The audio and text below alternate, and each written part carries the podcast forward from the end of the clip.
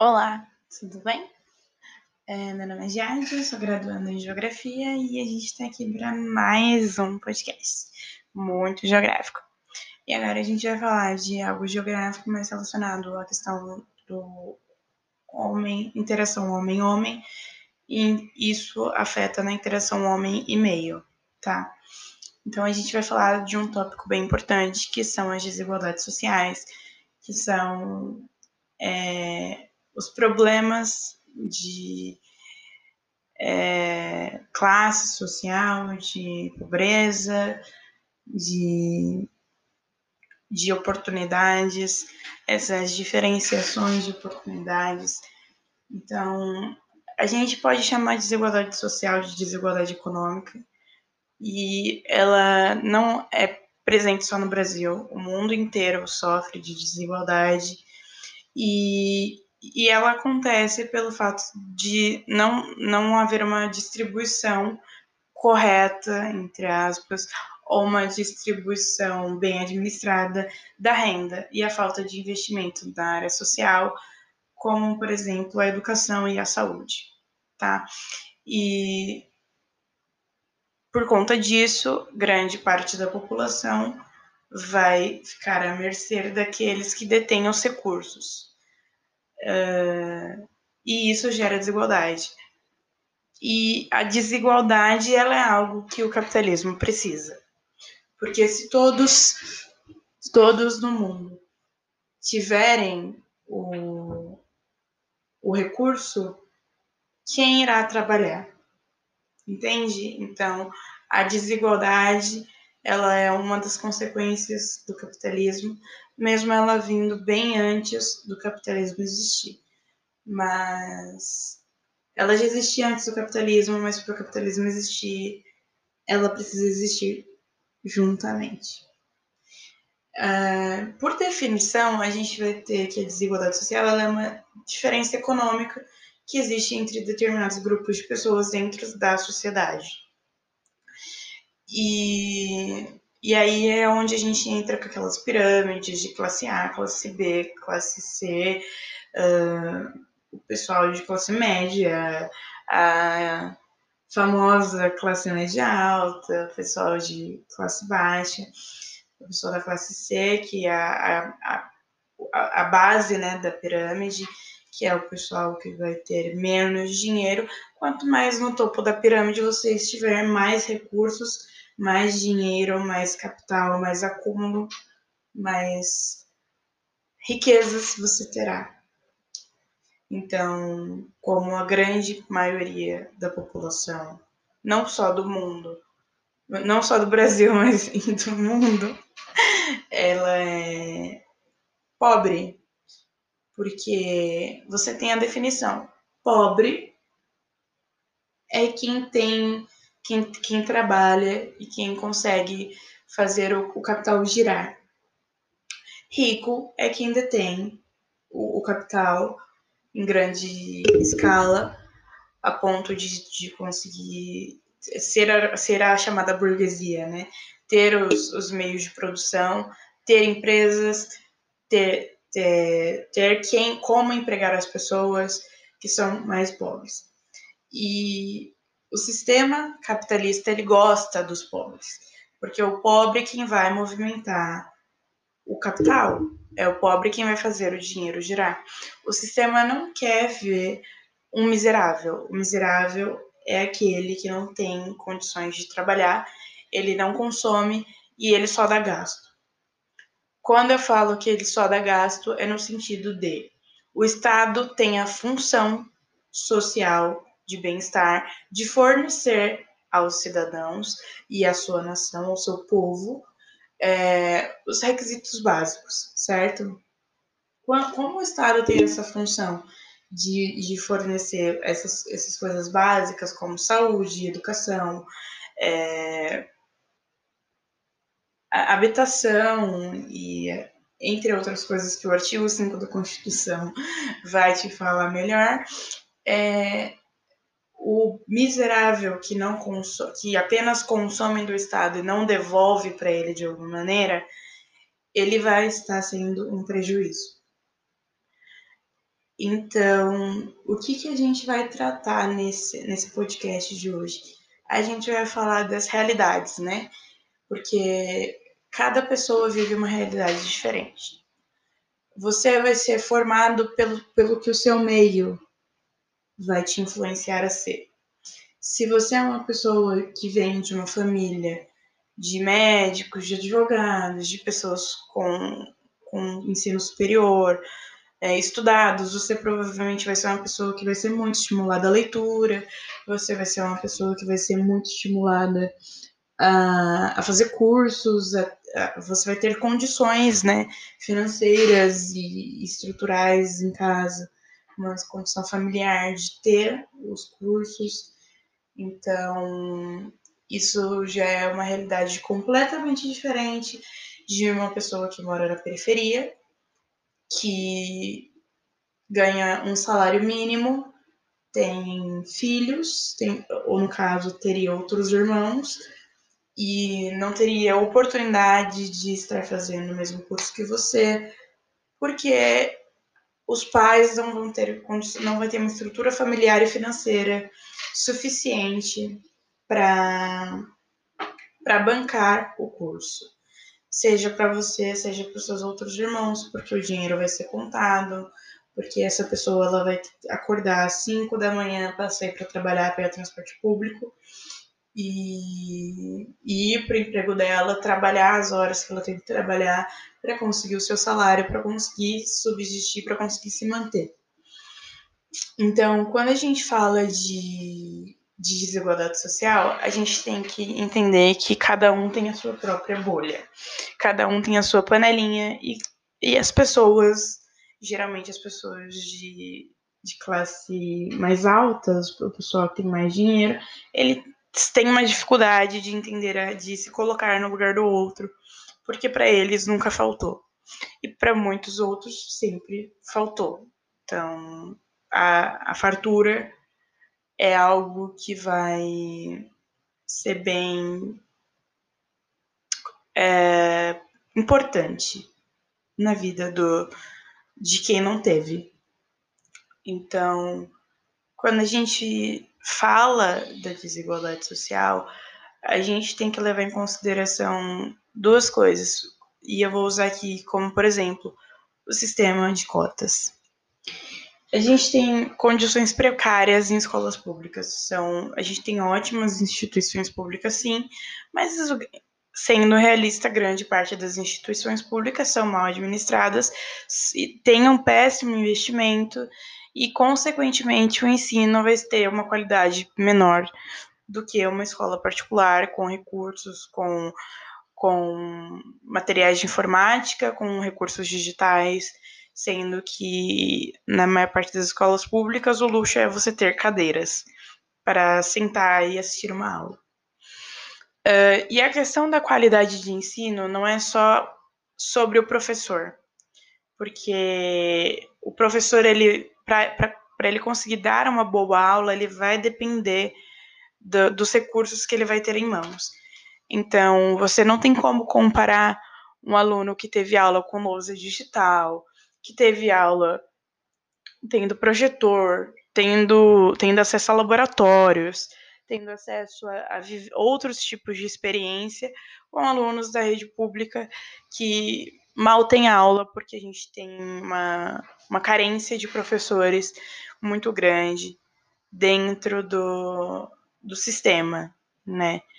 Ao mesmo tempo que a gente tem professor morrendo de fome por não conseguir emprego, a gente tem falta de professores, o que é uma má administração grotesca das escolas, no sentido geral.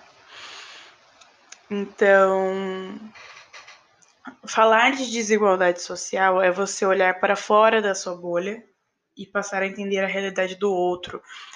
E entender é uma palavra, inclusive, muito forte, porque você nunca vai entender a realidade do outro, porque você não viveu ela. Então, você vai entender aquilo que ele vai te falar e o que você vai conseguir absorver, o máximo. Mas realmente entender, você só vai entender se você vivenciar. E isso é uma coisa muito engraçada que eu vejo os pais de pessoas que têm mais condição e conseguem pagar uma escola particular para punir os filhos, colocar eles numa escola pública. Eu acho isso cômico, porque é muito, realmente muito trágico a gente ter a escola pública como meio de punição, ao invés de uma referência, né? Então, baseado nisso tudo, a gente vai falar aqui sobre as cotas raciais, que eu acho que é um assunto muito importante. As cotas não só raciais, né? As cotas no sentido geral. Porque quando a gente fala de, de, do sistema de cotas, a primeira impressão que as pessoas têm é que é um facilitador, que é, é algo que vai gerar mais desigualdade. Só que quando você entra, por exemplo, dentro de uma faculdade, você percebe que a grande parte do, da população brasileira é autodeclarada negra ou parda. E você chega dentro de uma faculdade, seja ela pública ou privada, você vai perceber que a grande maioria de, das pessoas que estão ali não são nem pardas nem negras. Na verdade, as pessoas pardas e negras são minorias, né? E isso há muito tempo. Por isso criou-se o sistema de cotas.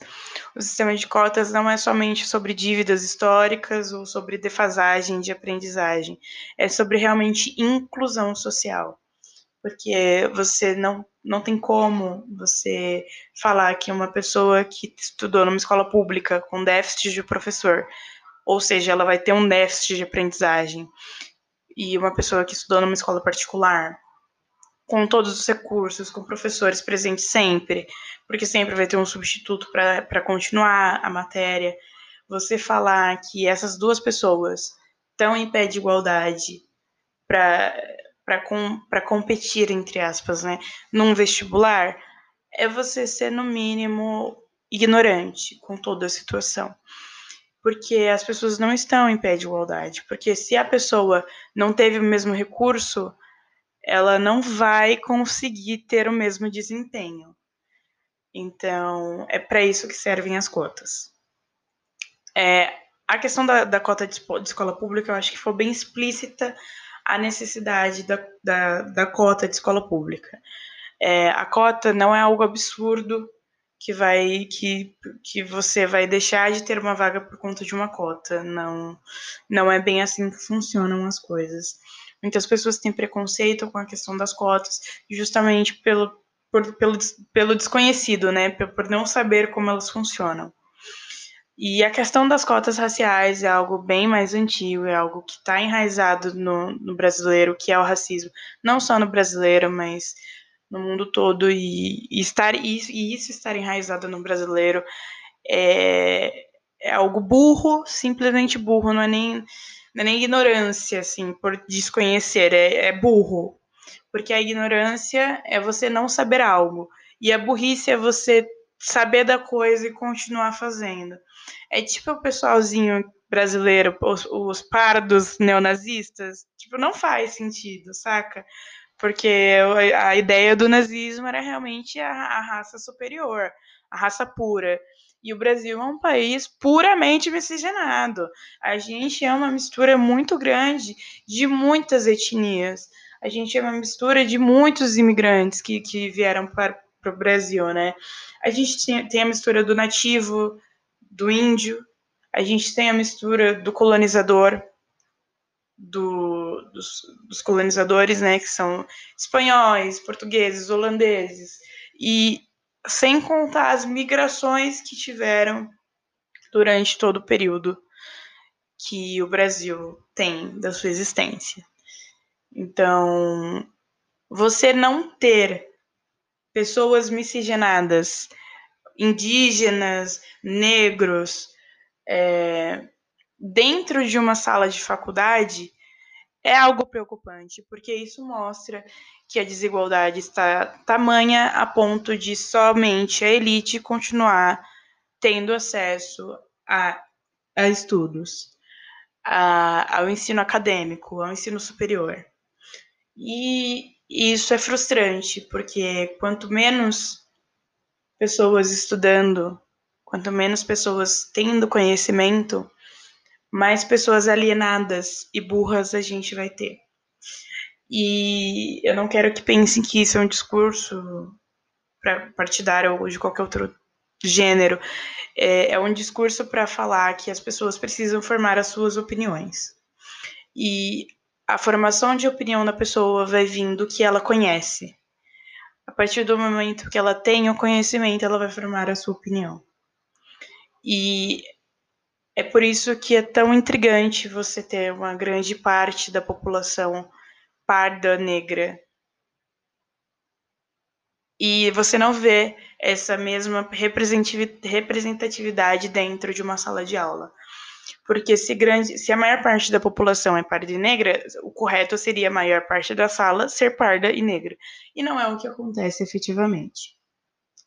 Se a gente for pesquisar por dados e, e afins, a gente vai ver que as cotas são necessárias sim, sejam elas de escola pública por conta da defasagem no ensino, ou sejam elas é, necessárias por conta da questão racial. Porque a gente falar que o racismo acabou é a gente ser ignorante, é a gente viver na nossa bolha.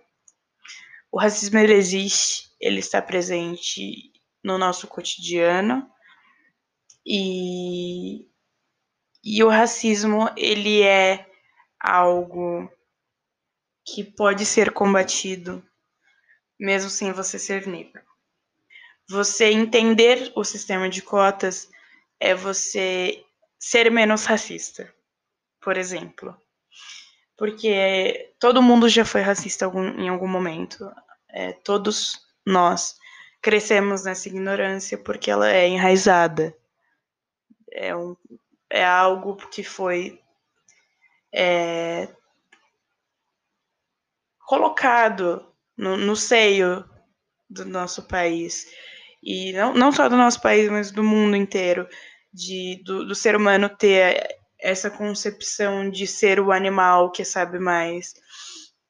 Inclusive, é, um livro que representa bem ludicamente isso é A Revolução dos Bichos, que representa para mim o que é essa questão do racismo e o que é a questão do ser humano se colocar num pedestal enorme como um animal que se vê de uma maneira gigante por, por saber demais.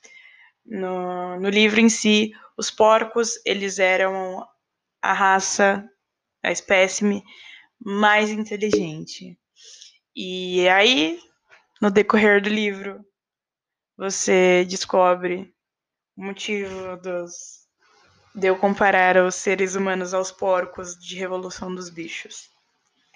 É, Espero que tenha ficado explícito o, o meu minha tentativa de passar conhecimento.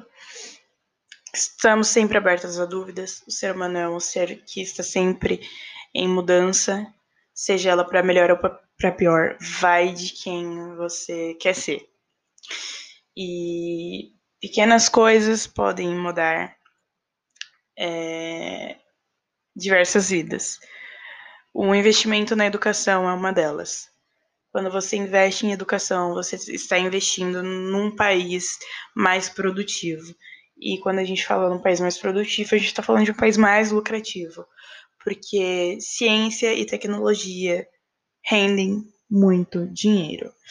Não à toa aí a gente tem a China, que está sendo um grande problema para os Estados Unidos, que até então era uma grande potência tecnológica e de investimentos. A gente tem aí a, o conhecimento técnico e científico. E a gente sabe que o nosso país tem um potencial gigante. E a pandemia demonstrou isso com maestria, pois o Instituto Butantan se mostrou muito presente e se mostrou e mostrou realmente o potencial de pesquisa e de conhecimento que o brasileiro tem. Só falta olhos investidores vindo de nós mesmos. Falta a gente parar de olhar o gringo, de olhar o, o, o que vem de fora e valorizar o que vem de dentro. E é com essas palavras que eu deixo vocês por aqui. Espero que tenham gostado do conteúdo. Fiquem bem, lavem as mãos, usem álcool em gel. Não esqueçam que ainda estamos em pandemia. Até mais!